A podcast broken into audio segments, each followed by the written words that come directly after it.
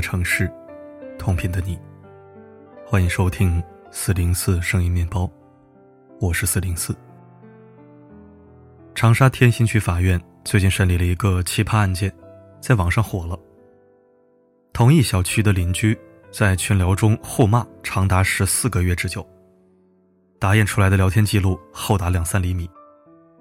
究竟是什么仇什么怨，让他们骂了十四个月？然后还不惜把对方告上法庭。事情的原委，还要从最开始的小区事务说起。据齐鲁一点报道，孙小玲和王小猛住在同一小区。孙小玲是钢琴老师，王小猛是业委会成员。二零二零年八月，小区业主对于业委会公共收益提出了质疑。当时孙小玲在群里也发表了自己的意见，因为语言不合。他和王小猛在群里大吵了一架，这个梁子自此就结下了。之后，孙小玲在自己的住房里开培训班，被邻居投诉。王小猛作为业委会成员，参与了处置行动，这更加得罪了孙小玲。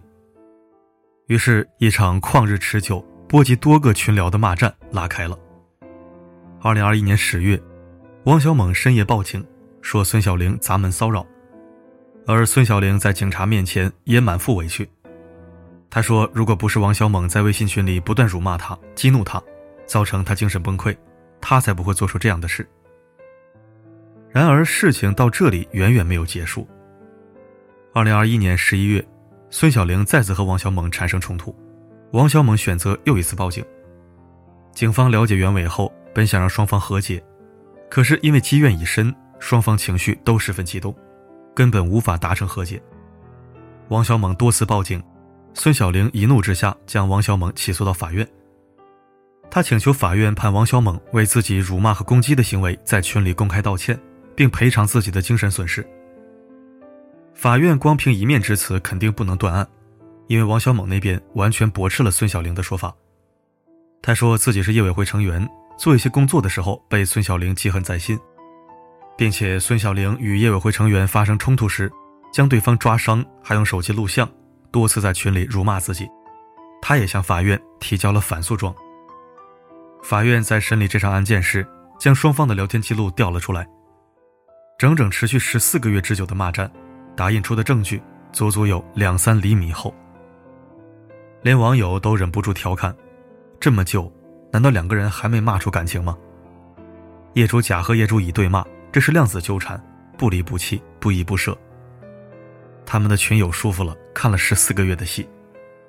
挺佩服这两个人的，骂了这么久也不见面聊聊，好好谈谈，还能一直坚持不懈的在网上骂，毅力真大。那么最后法院的判决结果是什么呢？双方均构成名誉侵权，被判互相在群内道歉。这场闹剧到法院之力，也算最终落下了帷幕。我们不知道他们两个人对这个判决结果会不会为这坚持十四个月的骂战而后悔。他们都觉得自己是对的，对方是错的，都觉得自己一定能够战胜对方。可是呢，这俩人长达一年多的纠缠，最终谁也没有占到便宜，而时间和精力也白白浪费了。这些精力用来陪伴家人也好，用来提升自己也好，甚至用来休息都好。可他们却耗费了巨大的心力，在烂事里不断纠缠，只为出一口气，值得吗？争一时之气，哪怕吵赢了，你得到了什么？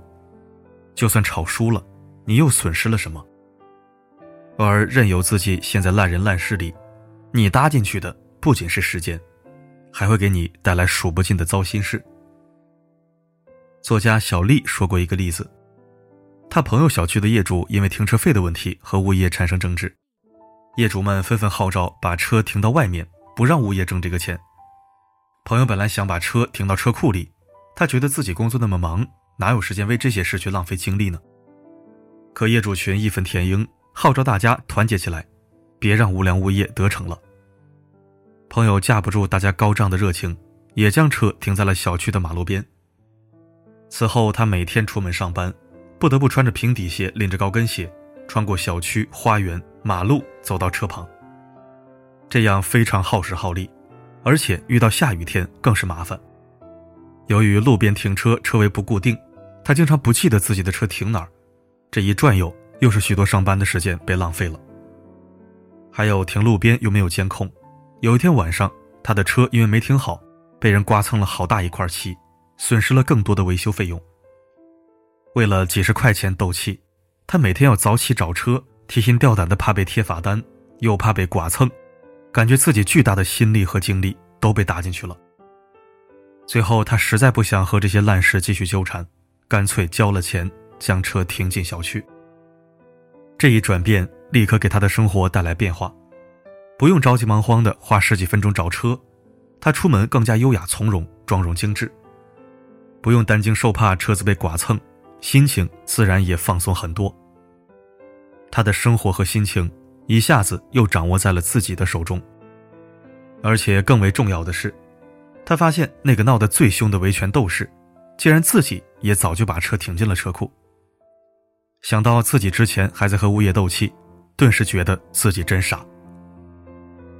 很多时候我们都不会算账，你以为自己每个月损失了几十块钱，可是如果你不计较这点小钱的得失，你会收获更多。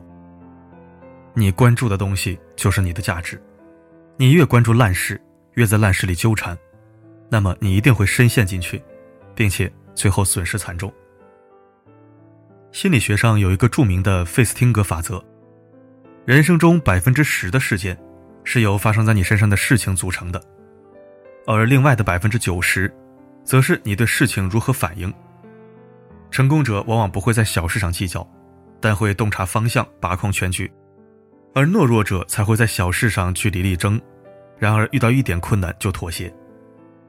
每个人一生的精力都十分有限，因此欲成大事者，必须将所有精力聚集起来。如果你把所有精力和时间都浪费在一些烂人烂事上，那么你收获的，只会是一个拉胯的人生。曾经看过一个小故事，一个农夫每次和别人发生冲突，都会突然快速跑回家，绕着自己的房子和土地跑圈，跑完之后又若无其事，继续忙活自己的事儿。越干越有劲儿。后来，他竟然成为他们那个镇上最富有的人。大家都很好奇他是怎么做到的，直到听到他和儿子的对话。有一次，他儿子与人发生争执，满腹委屈回家，让父亲替自己出气。他说：“我年轻气盛的时候也会和别人争吵，但我不是满脑子想着报复和纠缠，而是跑步回家。跑步的时候，我就会想，我的房子和土地这么小。”哪有时间和他们吵？想到这些，我的气就消了。越来越努力干活，拼命赚钱，也拥有的越来越多。儿子问：“那现在呢？”他说：“还是会生气啊，只是我老了，跑不动了，我就围着自己的房子和土地散步，边走边想，我拥有的已经这么多了，还有什么好计较的？想到这些，气也就消了。”我很喜欢这个故事。与其把时间都投入在毫无意义的事情上，倒不如认真想想我缺少什么，我拥有什么，然后朝着这个目标好好经营自己的人生。可惜这样浅显的道理，还有很多人并不懂。我一个发小从小到大就喜欢讨论各种国内外大事，然后常常因为别人和自己的看法不同，经常争得面红耳赤。他得到了什么呢？什么都没得到，最后他碌碌无为，一事无成。这就好像在全聚德里，鸭子讨论吊炉好还是焖炉好，没有意义。这个是厨子考虑的，考虑蘸糖吃还是蘸酱吃，也没有意义。这是食客考虑的，考虑全聚德要不要并购麦当劳，这个也没有意义。这是董事长考虑的。很多人明明是鸭子，却在各种讨论和争执中。浪费了大量时间。要知道，很多事情我们是不可控的，你也干预不了结果。讨论和争执没有意义。曾经有人做过一个统计，那些斤斤计较的人，那些总喜欢和别人争执的人，其实过得并不好。还有人曾经去调查那些网上的键盘侠，那些总是喜欢和别人争和骂的人，到底过得怎么样呢？最后却发现，毫无例外。都过得很差。这就是那个道理：如果你过得足够充实，如果你的时间足够宝贵，你是没有那些闲工夫和别人去争执的。要知道，我们的精力是极其宝贵的，没有必要在鸡零狗碎的事情上过多纠缠。最近网上有一个段子很火，坐公交车的时候手机扫码扫不出来，背后排队的中年大叔十分不耐烦，说：“这什么破手机，一个码都扫不出来。”按以往的脾气，他会跟大叔呛起来，但是他回头一脸愁苦地说：“是啊，家里穷，买不起好的手机，真的不好意思。”后来整个过程，大叔没有说一句话。你看，不争辩，不纠缠。就避免了很多口舌之争，也能避免很多变数。对充满戾气的人，别去杠，杠就是他对。即使争吵赢了他，你所耗费的时间、精力、财力都一去不复返。成语“破赠不顾”就讲了这样一个故事：郭泰在路上走，看到一个人背着瓦罐，突然瓦罐掉落，碎了一地。那人头也不回，继续走。郭泰问。你的瓦罐碎了，怎么都不看一眼呢？那人回答：“碎都碎了，还看什么？”郭泰觉得此人是个人才，劝他进学。多年之后，他果然学有所成，名扬天下。人生在世，就该有这样的豁达与格局。对于一些已经发生的烂事，我们要做的不是纠结痛苦，而是继续行路。纠缠也好，回头看也好。一切已成定局，你不必搭上今后的人生。遇到志同道合的人应该珍惜，遇到一言不合的，笑笑就算了。陷入一段不健康的关系，不该是想着争吵、歇斯底里，而是应该远离。不与傻瓜论短长。当你身处一个充满戾气的环境，当你身边有垃圾人，你不要和他们沉沦，而是加快步伐，离他们更远。就像稻盛和夫说的：“我站在一楼，有人骂我，我听到了很生气；我站在十楼，有人骂我，我还以为他在和我打招呼，因为听不清；我站在一百楼，有人骂我，我根本听不见，也看不见。一个人之所以痛苦，是因为他没有高度，高度不够，看到的都是问题；格局太小，纠结的都是鸡毛蒜皮。放大你的格局。”你的人生将会不可思议。不和烂人烂事纠缠，是一种人生大智慧。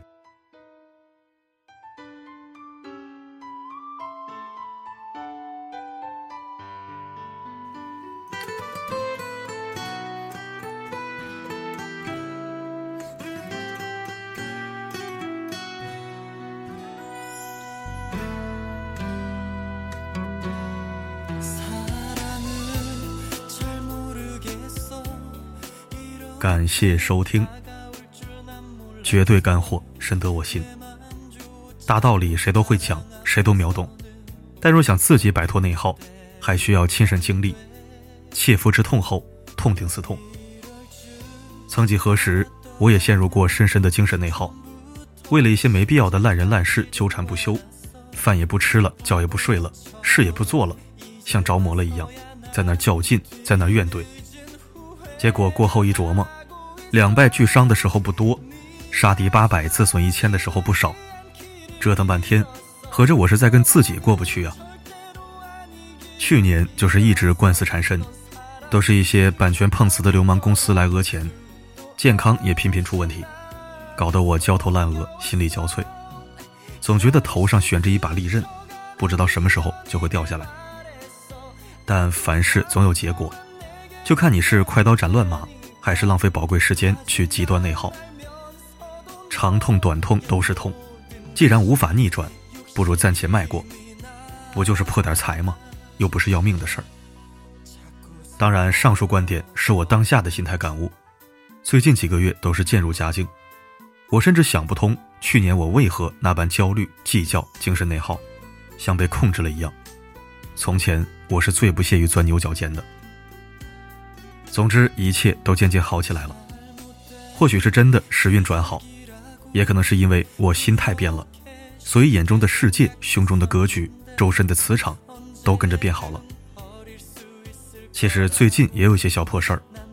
去年我会纠结半晌，如今我几分钟就解决了，无非就是赔个笑脸，吃点小亏，省下的时间足够我换取更多的快活与心境。